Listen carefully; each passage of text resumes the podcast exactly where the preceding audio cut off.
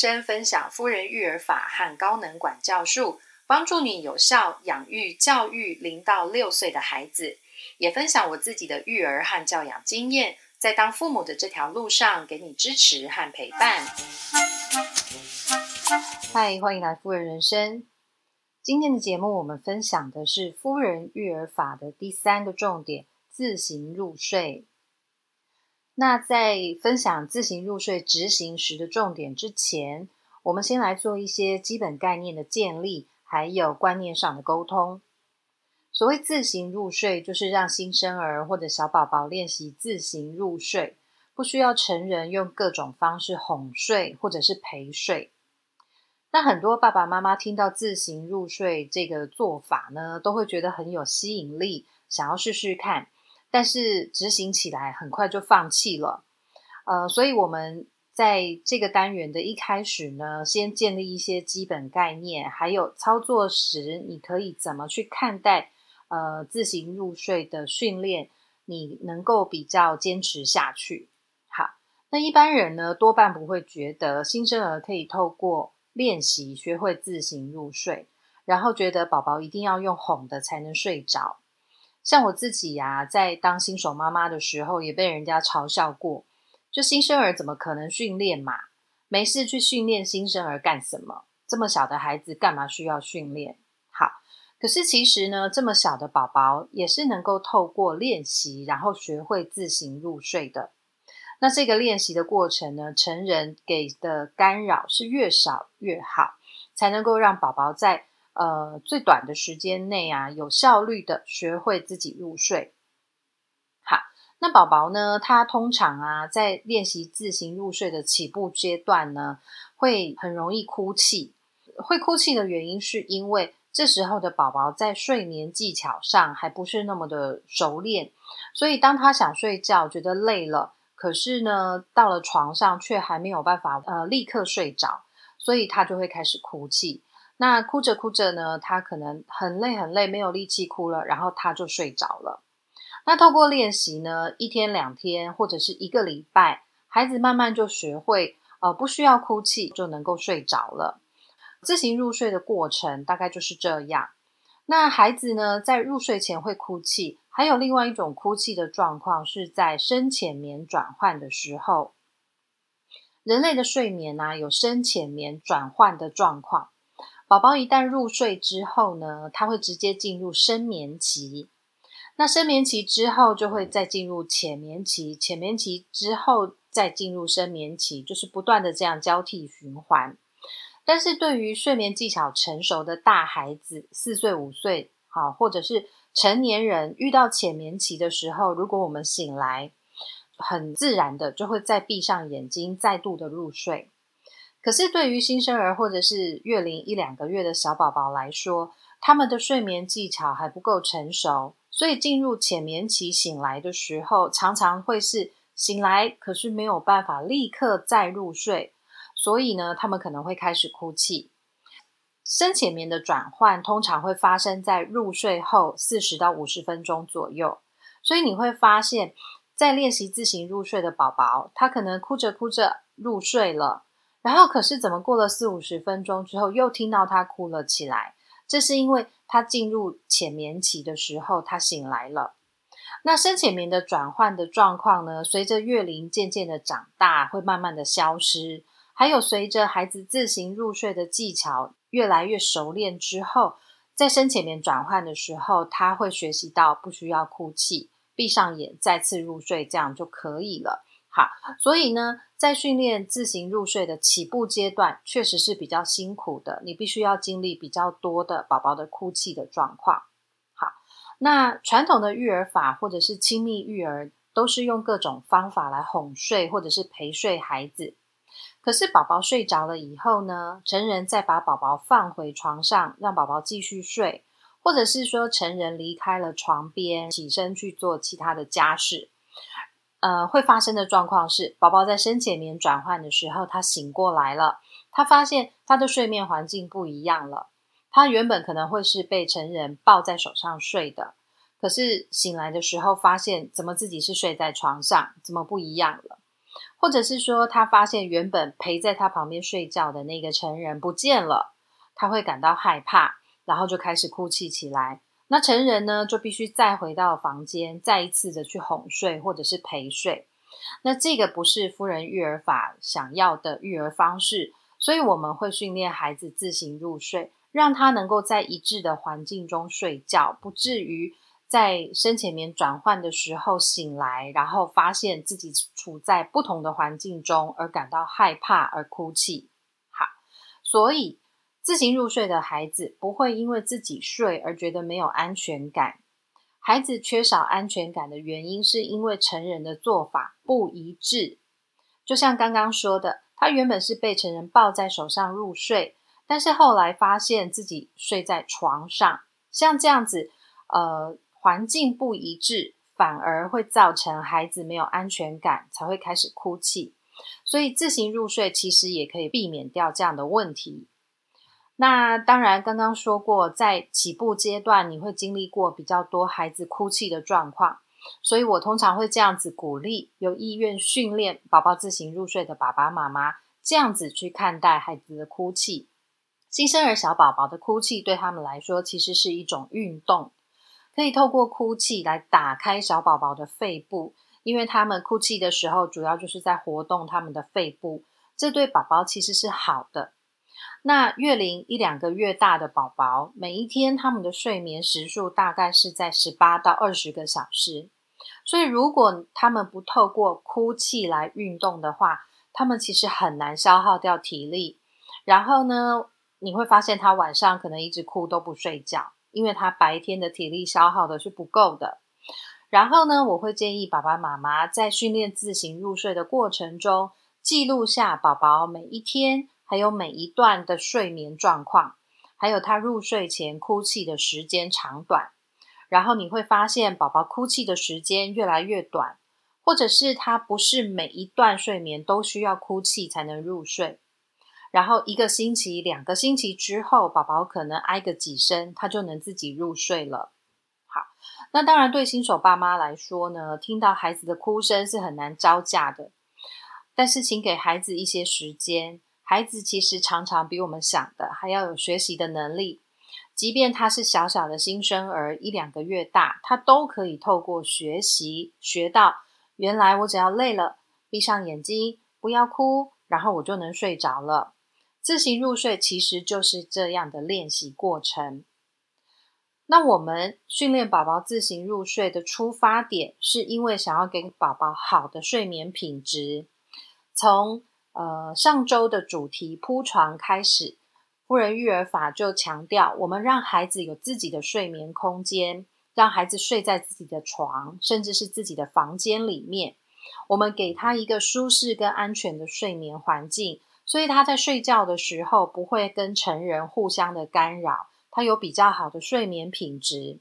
所以我们需要给孩子练习自行入睡，让他一致的。睡在相同的环境当中，那如果你只是为了怕麻烦而想要训练孩子自行入睡的话，出发点不相同，很可能在执行的时候训练的效果就会不一样。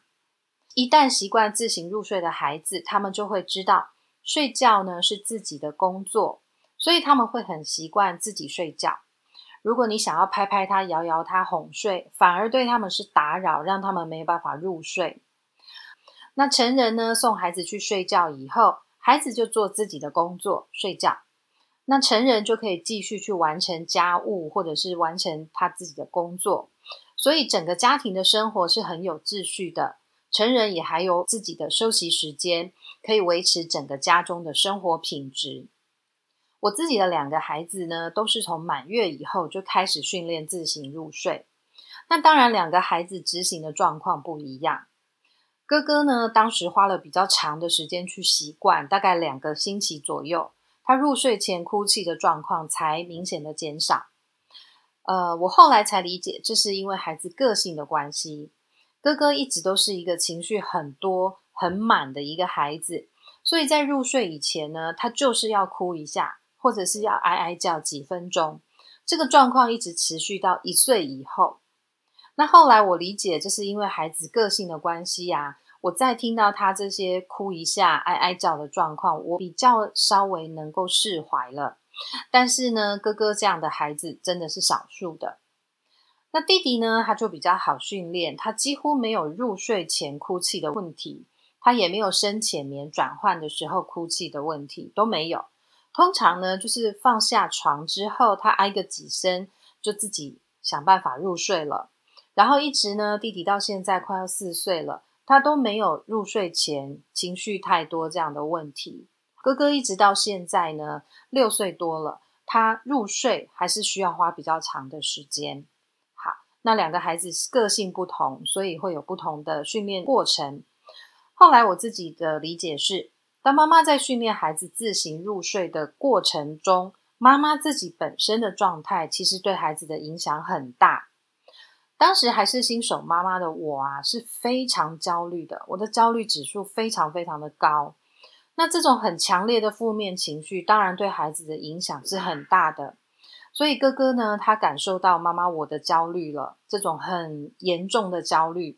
所以每次到了要睡觉的时候，孩子也会觉得焦虑。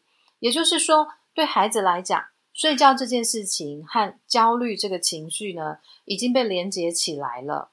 所以呀，我会建议妈妈们在训练自行入睡的起步阶段呢，能够稳定一下自己的情绪，或者是找到一些能够分散注意力的事情。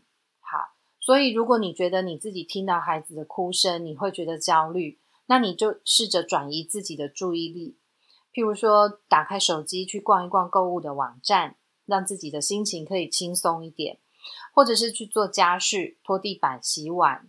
好，或者是你上网看影片，转移自己的注意力，甚至你可以来夫人人生的粉丝页发问，有一些妈妈也是这么做，然后他们可以直接得到我的回应，还有支持，或者是会有相同经验的妈妈可以陪伴你，分享她自己的历程，然后你可以在这个地方得到支持。那如果以上这些方法还是没有办法处理你的焦虑。你觉得在自行入睡的训练起步阶段，你觉得压力实在太大了，那么你绝对可以随时停止，然后改成选择适合你自己的方法来照顾孩子是没有问题的。那接着呢，必须特别说明的是呢，在前面两周的单元当中，我们有提到夫人育儿法是遵照百岁育儿来执行，所以在睡眠训练的部分呢。孩子是趴在床上睡觉的。那在铺床这个单元中，我们有提到，孩子睡觉的床是铺了四层的纯棉大浴巾，然后再用纯棉的床包包起来，用床单夹绷紧床包，还有四层大浴巾，床面净空，然后是在硬直的床板上。那像这样子的舒适又安全的睡眠环境。对于趴睡的孩子来说是没有问题的。那如果你的宝宝是选择侧睡或者是仰睡，请你用包巾把宝宝紧紧的包起来之后呢，再放上婴儿床睡觉。呃，会需要趴睡的原因是，越小的宝宝在睡觉的时候会有明显的惊吓反射，就是他睡一睡，然后身体会颤抖，然后把自己给惊醒。那趴睡呢，就可以完全避免惊吓反射的问题，孩子会睡得比较安稳。所以，如果您的孩子是选择仰睡或者是侧睡的宝宝呢，要用包巾紧紧的包裹住他的身体，才能够避免惊吓反射干扰宝宝睡觉、打断他睡眠的这样的状况。好，那最后还是要提醒大家的是，请各位爸爸妈妈自行斟酌。选择能够让你放心的方式来让宝宝睡觉。夫人育儿法是分享我自己个人的育儿经验。那至于你是不是要执行相同的睡眠训练的话呢？爸爸妈妈可以自己来决定。好，那接着我们就进入了自行入睡，实际在执行的时候可以怎么操作？好，第一个重点是呢，我们在孩子睡前确认所有的生理需求都满足了。然后睡眠环境也准备好了。好，那在宝宝睡前呢，我们必须要先排除所有可能影响他自行入睡的这些因素。生理需求的部分就是宝宝有没有吃的够饱啊，然后他的尿布是不是干净的，好，他的穿的衣服，还有睡觉的房间，会不会让他太冷或太热？那在睡眠环境的部分，就是床面有没有完全净空，床面上有没有干净的位置空间让他睡觉，睡觉的房间够不够昏暗？好，排除掉这些生理还有环境的因素之后，让宝宝可以很顺利的训练自行入睡。好，那第二个重点是呢，我们来设定一个睡前仪式，让宝宝知道要睡觉了。好固定在睡前安排一个睡前仪式，这能够让宝宝知道等一下就要睡觉了。所以这个仪式可以是念一本故事书，然后送宝宝去睡觉；那也可以是进房间换睡衣，然后唱一首歌就送宝宝睡觉。这个仪式主要以简单为主。那仪式结束之后，可以告诉宝宝说要睡觉喽，爸爸或者是妈妈等一下会来接你起床哈。然后就关灯，离开房间，把门关上，宝宝就开始练习自己入睡了。在我们家的孩子小的时候的睡前仪式是，我们带着孩子到房间去，然后呢一边帮他换睡衣，会一边跟他说话。衣服换好了之后呢，会让孩子躺在床上，或者是我们把他抱在手上，然后就唱一首歌，固定都是唱一闪一闪亮晶晶。这首歌唱完之后，把孩子放到床上，告诉他：“嗯，先睡觉，待会儿我们来接你起床哦。”然后亲亲一下，我们就离开房间了。好，那第三个重点是，呃，宝宝如果开始哭泣，请计算时间十到十五分钟之后，我们可以进房去查看宝宝的状况。在刚开始练习自行入睡的宝宝，通常在入睡前会哭泣，因为他的睡眠技巧还不够成熟，他没有办法马上入睡，所以才会哭泣。那这个时候，成人把孩子放到床上，离开房间之后，宝宝如果开始哭泣，我们等待十到十五分钟，观察宝宝哭泣的状况，不要马上冲进房间哈，因为他可能才正准备要练习自行入睡。他如果一哭，我们马上又冲进去的话，其实就是妨碍了他练习了。好，那我们在观察宝宝哭泣的状况的时候啊，你会发现有的宝宝可能还没有到十分钟他就睡着了。那当然也有一些宝宝他哭了超十五分钟，好，他还是没有办法入睡。这个时候我们就可以进房间去查看一下宝宝的生理状况。他刚刚那一餐有没有吃饱呢？他的尿布里面有没有大便？或者是他觉得太冷太热吗？还是他溢奶了？要帮他换一个干净的位置睡。在确认之后呢，尽速的把它处理完毕，然后离开房间，让宝宝可以自行入睡，继续练习。那当然，在观察宝宝哭泣状况的过程中呢，我们可以透过手机看到房间监视器或者是呼吸侦测器呃的状况。所以在房间的外面呢，用手机就可以看到宝宝在床上的状态够不够安全。好，那第四个重点是在开始训练的阶段呢，成人必须很坚定的经历宝宝的哭声。有很多希望让孩子练习自行入睡的爸爸妈妈，通常都在宝宝的哭声这件事情上败下阵来。那尤其是新手爸妈，听到宝宝的哭声就觉得很心疼，或者是玻璃心会碎满地。那我自己在新手妈妈的阶段呢，也真的刻骨铭心的经历过，孩子在房间床上哭，然后我就站在门外哭。好，我自己真的经历过。但是呢，请坚持一致的做法，越不干涉宝宝练习自行入睡，宝宝会学得很快。给孩子一些时间，孩子常常比我们想象的还要有能力。所以，听到孩子哭的时候呢，给他十分钟、十五分钟，然后每一次的睡眠，每一天都这样子去让他练习，保持信心，保持耐心，给孩子、给我们自己一些时间，孩子通常都能够做得到的。我们也能看见自己坚持的结果。其实，在孩子成长的过程中，保持信心，保持耐心，给孩子、给我们自己一些时间，是身为爸妈的我们必须要学习的一件事情。因为孩子长大之后会需要管教的时候，我们还是一样必须要保持信心跟耐心，然后给自己和孩子一些时间，才能够看见我们坚持的结果，才能看见孩子慢慢的转变。所以在刚开始训练的阶段，起步的时候，自行入睡真的对爸爸妈妈来说有一点煎熬，但是请保持信心跟耐心。给自己一些时间，还有宝宝也一些时间，你会看到成果的。好，那第五个重点是，我们要保持一致的态度，还有方法。对宝宝的干涉越少，他学得越快。因为自行入睡的练习最不需要的就是成人的干扰。所以，如果你很频繁的进去房间查看孩子的状况，其实就是在干扰宝宝练习自行入睡。成人如果能够保持越一致的态度，那么自行入睡的速度就能够越快。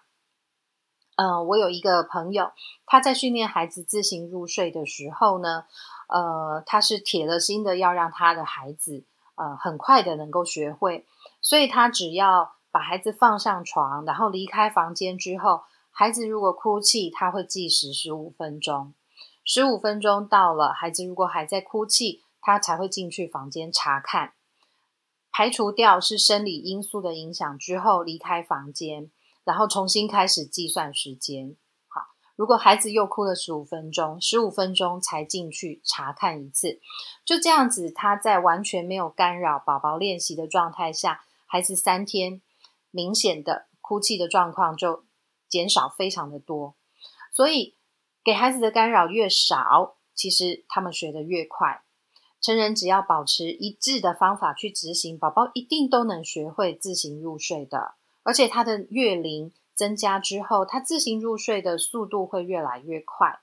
好，所以排除生理因素造成的哭泣，如果是心理因素造成的哭泣的话，像我们家的哥哥情绪太多了的那一种，受到妈妈负面情绪影响的状况，这样子，像这种心理因素影响的话。成人就不需要太多的干涉了，我们只需要去留意宝宝哭泣的状况有没有异样，或者是说他是不是哭到十五分钟还无法入睡，在房间的外面透过手机来观察宝宝的状况就可以了。好，接着是注意事项，第一个注意事项是在训练宝宝自行入睡的时候，绝对不是丢着宝宝在床上哭不管他，请大家务必要记得。训练宝宝自行入睡，绝对不是丢着宝宝在床上哭不管他。如果你发现宝宝的哭声和平常不一样，那可以立刻进房间去查看。像我也曾经发现孩子的哭声跟平常的不一样了，突然可能变得很大声，那我会立刻进房间去查看。哦，原来是他溢奶了，然后他可能稍微有一点被溢出的奶呛到，赶快帮他换一个位置。然后他就能够很顺利的睡入睡了。好，所以正常状况下呢，宝宝如果持续的哭泣十到十五分钟的话，就进房查看一次。如果确认不是生理因素引起他的哭泣，那我们就离开房间，让宝宝继续练习。好，第二个注意事项是，请在每一次的睡前都确认孩子的生理需求是满足的，而且确认睡眠的环境是安全的，这样就好。好，那最后一个注意事项是，在孩子成长的过程中，他们可能会用不同的方式来要求爸爸妈妈陪他睡觉、哄他睡觉。那这个呢，请各位爸爸妈妈自己斟酌处理。如果你陪孩子睡一次，或者是你哄着孩子睡觉一次，打破了之前一致的自行入睡的态度，孩子就有可能再一次的来要求你陪睡或者是哄睡。之后呢，想要再回到呃自行入睡的做法，要再处理起来就很麻烦了。那当然，如果你觉得在这之后你都能够陪睡、哄睡孩子，然后都能够一致的一直这么做的话，那么接受孩子的要求是没有问题的。那以上呢是今天夫人人生夫人育儿法自行入睡这个单元的分享。再一次提醒大家。你绝对能够按照自己的育儿理念，或者是想要的育儿生活，决定你要用什么方式来照顾自己的孩子。夫人人生只是分享我自己的育儿经验，让你在育儿的路上有一个有效率的方式可以参考。夫人人生的 Podcast 每周二都会更新新的节目，夫人人生的网站每周也会更新新的文章。